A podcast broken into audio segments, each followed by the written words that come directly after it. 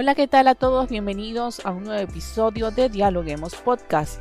Hoy hablamos sobre lo que fue el Encuentro Internacional de Adolescencia y Juventud en tiempos de pandemia, un diálogo intergeneracional. Y lo hacemos con Ilón Catillería y María Elena Sandoval, ambas profesoras del área de salud de la Universidad Andina Simón Bolívar.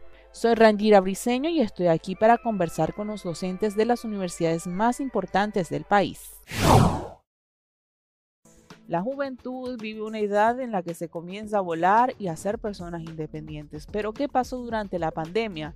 Los adolescentes debieron quedarse en el nido, en casa, frenados. Para muchos ya nada va a ser igual, ni las escuelas, ni la concepción del tiempo, del mundo, ni los ideales, lo que ellos proyectan, lo que les enoja y lo que valoran. Ahora la Universidad Andina Simón Bolívar, preocupada por ello, ha decidido crear un encuentro intergeneracional donde se escucha a los padres, se escucha a la juventud y se escucha a la academia, todos juntos para brindar propuestas, un rayo de luz que lleve a nuevas posibilidades para acompañar a la juventud durante este proceso y en el que vendrá. Bienvenidas a Dialoguemos Podcast. Muchas gracias. Hoy tratamos un tema interesante porque la pandemia afectó a toda la humanidad de una u otra forma. Existen estudios que demuestran las devastadoras consecuencias que ha tenido sobre todo en los adolescentes, un tema que ustedes están abordando dentro de la universidad.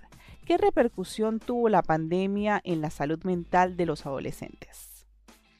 A ver, eh, tendríamos que considerar dos aspectos. Uno, las problemáticas que ya estaban presentes antes de la pandemia, es decir, temas que venían siendo ya preocupantes, que estaban siendo levantados por varias organizaciones, eh, instituciones, etcétera. Por ejemplo, respecto de eh, incremento de depresión en adolescentes, suicidio en adolescentes, eh, conductas de riesgo en adolescentes y temas de violencias a los que estaban sometidos adolescentes y jóvenes. Viene la pandemia y aquello que ya estaba presente recrudece. ¿Sí?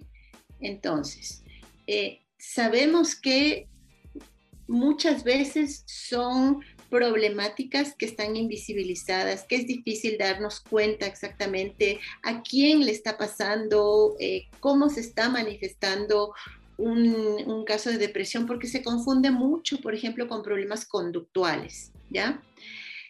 En la pandemia, aquellos adolescentes y jóvenes que no tuvieron la oportunidad de desarrollar conexiones con los otros, de mantenerse conectados, de mantenerse activos, de sentir que seguían en algún espacio relacional, eso les afecta muchísimo más. Además, los casos de adolescentes y jóvenes que están en sus propias casas tenían ya situaciones anteriores de violencias, de agresiones, incluso de, casos de acoso, de abuso, y en la pandemia eso recrudeció. Según lo que explica Marilena, ¿cuándo esto se convierte en un caso de preocupación? Sí, ahí un poco hay que tomar estos antecedentes, digamos, como una problemática que si antes no era visibilizada eh, con la pandemia, obviamente, frente a la crisis sanitaria, estos son temas, obviamente, que se han descuidado. Eh, y efectivamente en este tiempo de crisis sanitaria que llevamos año y medio, también hay otros problemas como el, el incremento de eh, embarazos eh, en adolescentes. Yo creo que hay que trascender efectivamente esa visión, digamos, de, de, riesgo, de las conductas de, de, riesgo, que es un poco lo que se trabaja desde una visión tradicional de los adolescentes, y mirar efectivamente cuáles son esos procesos críticos que están aquejando a los adolescentes eh, y jóvenes, ¿no? Yo creo que vistos los jóvenes en sus espacios relacionales, este momento en tensión, tanto en la familia como en el colegio, yo creo que eh, nos permite tener quizás eh, una mirada más profunda de lo que está aconteciendo en estos espacios, em, mirando también cuáles han sido sus eh, espacios relacionales que se han afectado en este tiempo de pandemia y también qué es lo que viene a futuro con este escenario de eh, los escenarios educativos que también están entrando en crisis. Los jóvenes efectivamente han puesto todos esos escenarios en tensión y eh, quizás si hablamos de un escenario y post pandemia, todos estos espacios tendríamos que pensarlos en una visión mucho más cercana, ¿no? María, se habla de los adolescentes que pasan mucho tiempo en línea, redes sociales o jugando, pero queremos saber cuáles son los riesgos por lo que pasan los adolescentes, sobre todo cuando no tienen una supervisión de sus padres. A ver, adolescentes conectados es la tendencia. no podemos eh, pedir que se desconecten porque ahora eh, el estar conectados como estamos nosotros hace parte de la vida. El cuánto tiempo pasan conectados depende. Sabemos que ahora pasan muchísimo más tiempo conectados. ¿Por qué? Porque si no hay la posibilidad de salir, entonces por lo menos de estar conectados por estas vías. Ahora el tema está en qué hacen cuando están conectados. Y ahí están los riesgos. Mientras menos espacios tengan de conexión con pares, con amigos, para desarrollar lazos afectivos, lazos amistosos, más peligrosos se vuelven, digamos, entre comillas, esas relaciones que establecen con desconocidos en la Internet. ¿sí? Entonces, eh, no, no se trata de satanizar la conexión, es inevitable, pero se trata sí de usar las redes para generar procesos que les protejan. Y los procesos más protectores son esos encuentros donde establecen lazos de apoyo, de amistad, hacen proyectos juntos, eh, estudian juntos, etc. Una cosita que eh, sí ha aumentado muchísimo en este tiempo de pandemia es el consumo pornografía. De, desde edades muy tempranas. Siempre ha existido, siempre ha habido, probablemente va a haber, pero el énfasis no se puede poner en la conducta de los adolescentes consumiendo, sino que tenemos que poner la mirada en las grandes industrias facilitando los accesos.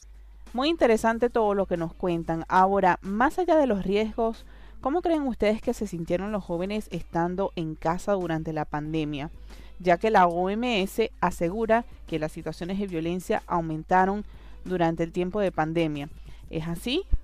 Sí, hay que pensar que un poco esta, eh, digamos, estos espacios, estos encuentros o desencuentros este, entre el joven y su familia, su ambiente familiar más cercano, ya se vivían antes de la pandemia, ¿no?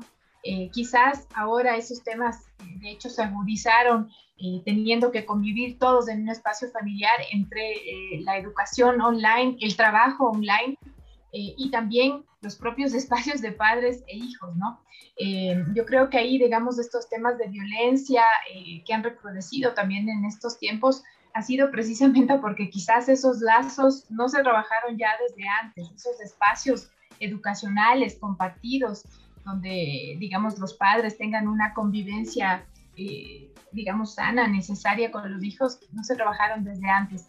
También yo creo que, digamos, así como todas las instituciones, la familia también tiene un rol que está siendo, debería también ser eh, replanteado. Los jóvenes, eh, digamos, lo que nos comentan, digamos, en estos espacios que tenemos, es que precisamente eh, se cuestiona mucho que ellos pasan en redes sociales, que hacen amigos en línea, pero no se cuestionan quizás los espacios que son reales, ¿no? En tiempo real. ¿Qué tipo de o qué calidad de espacios relacionales en vivo les estamos ofreciendo a esos jóvenes para que ellos piensen que los espacios relacionales, eh, digamos que se viven en red, son mejores? También hay que cuestionarnos como adultos también. ¿no? Ahora, ustedes como universidad realizan investigaciones, manejan datos, cifras en torno a lo que fue la pandemia y los jóvenes en el Ecuador. Bueno, mira, las, hay cifras, hay instituciones que han levantado cifras, por ejemplo, este, la UNICEF ha hecho una encuesta que es permanente y que es en línea y está levantando cifras respecto a depresión, ansiedad, etcétera, en el Ecuador.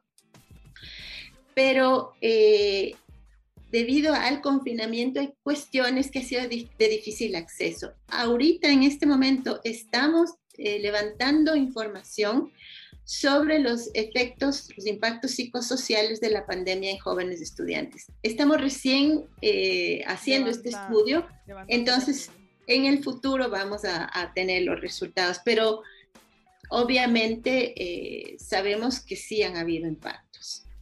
Claro, también he leído que otro de los impactos es que los jóvenes se muestran preocupados por volver a la realidad. ¿Qué efecto psicológico marcó en el adolescente la pandemia? Vamos a trabajar precisamente cuál es la visión de futuro, pensando cómo los jóvenes están mirando un escenario, si podemos hablar de post pandemia y cuáles son efectivamente esas perspectivas laborales que tienen, cómo, digamos, están pensando también el país y qué oportunidades podría ofrecerles el país. Eh, digamos, una línea que se ha abierto mucho en este tiempo es todo esto, eh, digamos, de los emprendimientos, por ejemplo y los jóvenes de alguna manera en este tiempo han incursionado por esa línea, pero no es la única, es decir, también se cuestionan cómo su formación eh, profesional, académica podría, de hecho, o podría o no ser una garantía de conseguir un buen empleo. Estos aspectos efectivamente se están cuestionando, eh, o si eh, formarse aquí, formarse en el exterior, dónde trabajar, incluso con cuestiones, digamos, a largo plazo, cómo formar una familia, qué oportunidades hay, o, digamos cuáles son, sus perspectivas hacia el futuro. Y ahí en ese sentido, eh, también nosotros queremos proponerles o abrir un espacio para los jóvenes, no solo para escuchar estos planteamientos, sino de alguna manera ofrecerles algunas pistas por dónde ir en, eh, cuestionando este nuevo escenario que si bien tiene un montón de incertidumbres, la idea es precisamente construir con ellos algunas alternativas. Entonces una de las alternativas podría ser construir un plan de salud mental para los adolescentes. Entre otras. Entre otras. Entre otras, claro, porque eh, no se puede ver las cuestiones aisladas. Eh, por ejemplo, desde nuestra perspectiva, eh, no, no hablamos, cuando hablamos de temas de salud mental, generalmente se está asociando a problemas, a trastornos, etc. Desde nuestra perspectiva, la salud mental se preserva con procesos protectores que tienen muchísimo que ver con eh, lo relacional, con los soportes familiares, con los soportes de, de, amigos, con los soportes de pares. Y ojalá la última alternativa fuese llegar a lo institucional, a los si se necesitan, obviamente se necesitan servicios de salud, servicios de apoyo, pero hay apoyos sociales y comunitarios que hay que impulsar muchísimo. Claro, y justamente es lo que hacen ustedes desde la universidad porque prestan este escenario, como lo es la academia, para llevar a cabo este diálogo intergeneracional con el objetivo de proponer una reflexión sobre la adolescencia y la juventud en tiempos de pandemia y de esta manera contribuir con las respuestas y con las propuestas por un presente inclusivo en un futuro incierto.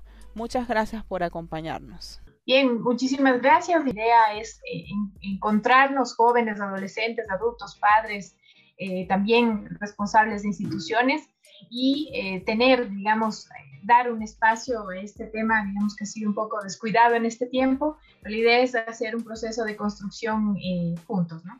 Recordamos nuestras redes sociales, estamos en Twitter, Facebook e Instagram como arroba dialoguemosinfo y les invitamos a profundizar nuestros contenidos a través de la www.dialoguemos.es. También estamos en la www.elcomercio.com y www.eluniverso.com. Soy Rangira Briseño, nos escuchamos en un próximo podcast.